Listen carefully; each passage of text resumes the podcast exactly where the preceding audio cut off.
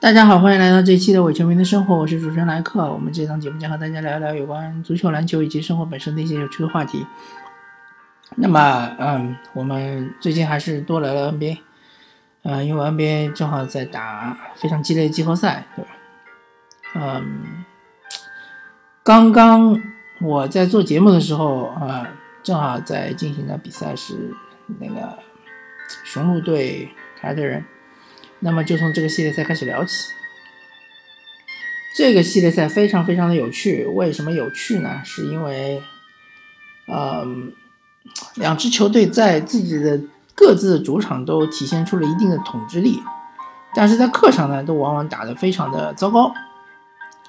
呃，其实这两支球队打法是完全不同的，对吧？凯尔特人我们都知道，它是一个整体打法，然后是以。啊，压迫的防守为主，进攻的进攻端的话，他其实没什么天赋。什么罗齐尔，什么呃呃斯斯马特今天上了对吧？之前四场都没上，当然斯马特是个铁匠，我们都知道。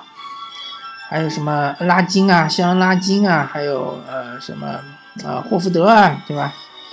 还有嗯贝恩斯啊，还有莫里斯啊，莫里斯相对来说是他们呃进攻。是武器最多，而且呃效率最高的球员之一了，对吧？还有塔图姆啊，还有呃布朗啊，对吧？嗯，杰伦布朗当然是打到现在为止发挥最好的一个球员，对吧？是凯尔特人里面。但是杰伦布朗他其实不是一个呃持球攻的一个球员，他培养的一个方向其实是个三 D 球员，对吧？呃。至少从整个这个常规赛来说，杰伦布朗的球权是很少的，所以他现在这个凯尔特人进攻是有点赶鸭子上架的这种感觉。虽然他们的体系是很不错了，对吧？他们基本上能够呃保证每次进攻球都能够呃经过每个人的手。当然最后一投是谁无所谓，对吧？有机会就投，有机会就投，有机会就或者杀入内线。但是。其实他这个进攻是非常不靠谱的，而且是非常吃手感的。所以问题就来了，凯尔特人一旦是回到了主场，他们的手感就很好；一旦去了雄鹿的主场，他们的手感就很差。嗯，这个就是我觉得这支球队，呃，当然了，我们都知道他是缺了两个。超级巨星对吧？啊，凯尔文和呃戈登汉伍德，但是以现在表现出来的水准来说，凯尔特人的进攻水准是达不到季后赛级别的。当然，凯尔特人的防守是很好、很好、很不错、很厉害。但是雄鹿队打出了呃整个季后赛球队里面第二高效的进攻，对吧？嗯，雄鹿，他的防守是有问题的，他的问题就在于内线中锋，是吧？之前是用亨森，现在是用梅克，不管是亨森也好，梅克也好，他们的护框其实是很一般的，他需要字母哥来呃协防。那么字母哥一旦协防了之后呢，字母哥盯防的这个人就会漏掉，啊，所以说你让字母哥防谁呢，是很有讲究的。其实凯尔特人没有那么多射手，对吧？他们的当然他们的三分命中率还可以，但是他们呃稳定性很强的射手其实不太多。呃，雄鹿这个系列赛打的最好的肯定是米德尔顿，对吧？我之前已经看到文章说评论米德尔顿就是今年系今年的季后赛里面的呃。第二个凯文杜兰特，对吧？呃，我稍微看了，嗯，其实我没有完整的看过，呃，雄鹿对凯尔特人的这个系列赛，但是我中间看过几段，确实米德尔打得很很好。你用小个防他，他是很高的命中率，可以就是背身打小个，效率很高。大个就被他一步过，而且他的三分很准。啊，米德尔顿其实可以说这个系列赛是超神了。那么字母哥的表现是中规中矩，他其实并没有打得多么的好，他其实你可以看他的效率是很好，他的得分也很高，但是你看过比赛你就知道，字母哥是没有办法改变凯尔特人防守的那个球员，对吧？凯尔特人是允许字母哥得三十分、三十几分的，那其他的队员就需要站出来，对吧？在雄鹿的主场啊，贾巴雷·帕克站出来了，对吧？布莱德索站出来了，呃，布伦德·戈登站出来了，对吧？德拉维多瓦也站出来了。那么这几个球员是非常重要的，还有当然索恩梅克也站出来，他命中了好几个底线三分、底角三分球，对吧？这些角色球员都是很重要的。如果他们能站出来，其实雄鹿是很有机会过关凯尔特人这关。但是如果他们都不站出来，就靠米勒登和字母哥两个人，雄鹿是毫无机会的。嗯，这个系列赛我觉得到目前为止。啊，我是没有办法预测的，因为嗯，系列赛开打之前，我当时还是预测，我觉得雄鹿是很有机会拿下凯尔特人。但是现在看来，这两支球队以目前的阵容来说，其实都是有很大的缺陷，而且，嗯照理说雄鹿其实也不是季后赛菜鸟了，对吧？他其实他队员很多队员都已经经历过几轮季后赛，但是他显得还是很像季后赛菜鸟的这种感觉。呃，所以说。这个系列赛真的很难预测，我觉得谁先拿下客场，谁就应该能够出线，对吧？嗯，然后是七六人对热火，我觉得这个系列赛将在今天终结。确实，七六人的天赋是比热火的团队更厉害的，而且热火确实他没有打出。至少去年我们看到的热火的这种慢节奏，然后就是像以前灰熊的这种打法，对吧？拖拖你的节奏，让你进攻一个一个打。今今年的热火好像也有点控不住节奏，有点就是势头上，包括他的节奏上是被七六人牵着走。那这样的话，七六人那么多射手，对吧？一开之后就全花了，所以。七六人，我觉得应该是四比一能够拿下。嗯，那么骑士对步行者，步行者真是非常非常的可惜，他们在自己的主场，在第二场比赛中，对吧？在最后的三分钟还领先的情况下被骑士逆转。呃，我看了一下统计，就是整个季后赛统计，七六人好像是防守效率最高的球队，球队啊，防守效率第一，但是他们的关键时刻。还是没有能防住勒布朗詹姆斯和，呃，克沃尔，对吧？那么接下来回到克利夫兰，嗯，我觉得如果这个印第安步行者想要过那个骑士这一关的话，他们还是需要让阿拉迪波多打无球，嗯，让他多接球投，特别是在三分线外，对吧？嗯，杰尔史密斯是完全防不住阿拉迪波的。如果你要打持球，对吧？请你杀入内线，请你不要挡拆，就单吃杰尔史密斯这一点。还有就是，呃，其他的外线射手要开啊，特别是小萨啊，啊，他们的特纳啊，对吧？呃，博格呃，博格达诺维奇已已经开过一场了，但是希望他后面再开几场，那么这样的话，呃，应该步行者还是有机会的。啊，骑士其实也没有什么调整余地了，就这么点人，对吧？嗯，打法还是这种包夹，对吧？防守还是以包夹为主，上线包夹为主。呃，进攻呢还是以詹姆斯呃的体系为主，对吧？詹姆斯的体系。接下来就看各位射手的手感了，对吧？还有卡梅勒夫能不能恢复到一定的呃水准，对吧？如果大家射手手感都是冰凉，那么。骑士要挂，对吧？如果射手手感都是火热，那么骑士就轻松获胜。就这两个极端。呃，骑士的比赛可以说真的到现在是很无奈的，是看天吃饭。呃，那么最后一个东部最后一个系列赛，呃，猛龙和那个奇才是打成了二比二。那么优势还是在猛龙这边，因为毕竟猛龙是有主场优势，对吧？还有就是他们的范弗里特，如果复出的话，替补的优势还是在猛龙这边，但是目前为止猛龙的替补完全没有发挥出来，特别是在客场那两场比赛，对吧？完全被奇呃奇才的替补给压制了，这个确实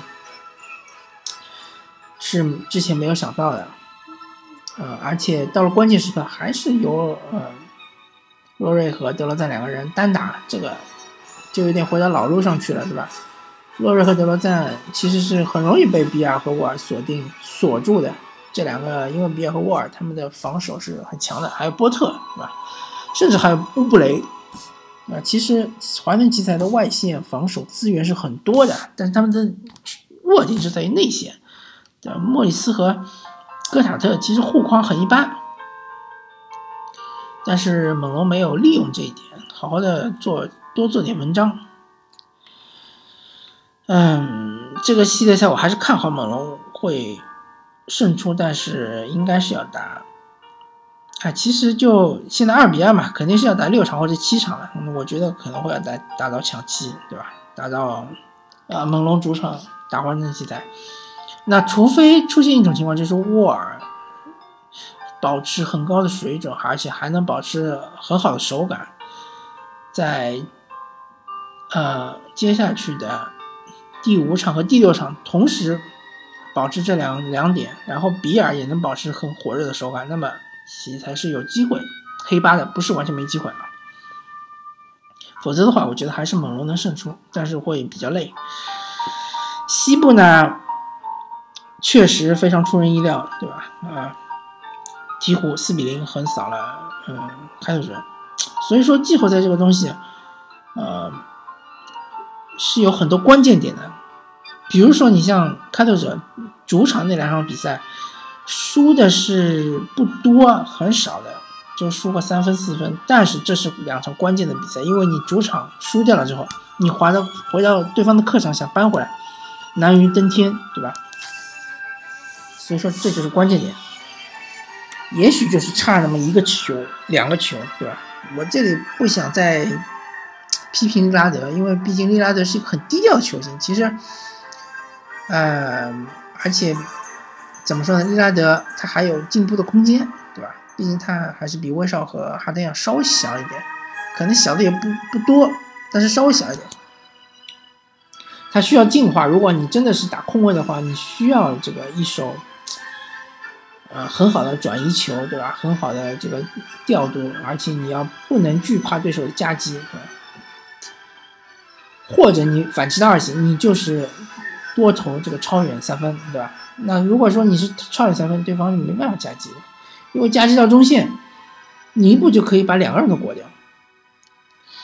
嗯，我只能说对鹈鹕来说，浓眉很厉害，能防大能防小，对吧？呃，滑步很快，对吧？瞬间从呃三分线就回到内线。收缩对吧？补防，我只能说霍勒迪很厉害。嗯，但凡比他矮的空位都是被他就是随便吃，对吧？中投非常准。我只能说隆多很厉害，隆多对于进攻的梳理非常非常的好。整个鹈鹕打出了金特里应该在鹈鹕打出的这种跑轰战术，对吧？跑轰的这种风格，我只能说米罗蒂奇很厉害。三分非常非常的准，而且内线大打小也是非常非常有把握。呃，反正基本上应该是，呃，鹈鹕打勇士了。那么勇士现在是三比一领先马刺，基本上这一场在主场应该能拿下马刺，所谓的声势横扫。呃，马刺呢，其实的问题就老生常谈了，就是老化嘛，太老化了。如果说莱昂纳回来，那么马刺可能还能保持他的水准一到两年，也不会很长了。因为二德里奇我们也知道了，他好像也是二三十三岁还是三十四岁。像他这种打法，对吧？内线背身打法，他不可能保持状态保持到三十六七岁，除非你是贾巴尔，对吧？你又不是贾巴尔，你又不会天空，你这种呃。非常激烈的这种内线碰撞这种打法，你不可能保持太长的这种职业生涯的巅峰状态。那么保罗加索尔对吧，也三十六岁了，对吧？丹尼格林、帕尔米米尔斯对吧？还有老吉诺比利四十岁了，帕克也差不多了，也就三十九岁了，好像也是三十八岁。所以马刺这一批球员都得退，马刺要经历嗯重新洗牌，对吧？重新的培养新的新秀，当然他们已经呃没有他们的状元了，对吧？不知道以后有没有机会拿到状元，因为呃选秀的制度已经变了，就是最后一名也只有百分之十二点五的机会拿到状元。呃，还有拿还有莱昂纳德这个续约的问题，明年是考验马刺的一个非常重要的关键的节点。那勇士呢，其实对马刺真的就是马刺没有办法给勇士形成太大的威胁，就是勇士是有点收着打的，他其实没有发全力，他只是在每一场比赛的第三节突然紧一紧，对吧？突然用呃嗯侵略性很强的防守，对吧？然后拉开比分，拉开分差，一波流。那么火箭对森林狼呢？呃，其实上场比赛对吧？刚刚第三节拿了五十分，大家就知道了。森林狼的打法就很简单，就是赌，赌你火箭三分不准。因为火箭的哈登和保罗的突破能力太强，他不得不让中锋在后面补防。而且唐斯的护框也是很一般，很一般，真的很一般。特别是他陷入犯规麻烦之后，他基本上不不敢伸手啊，基本就是个摆设。所以说呢，嗯，火箭只要三分射手一开，基本上森林狼就没有招架之功了。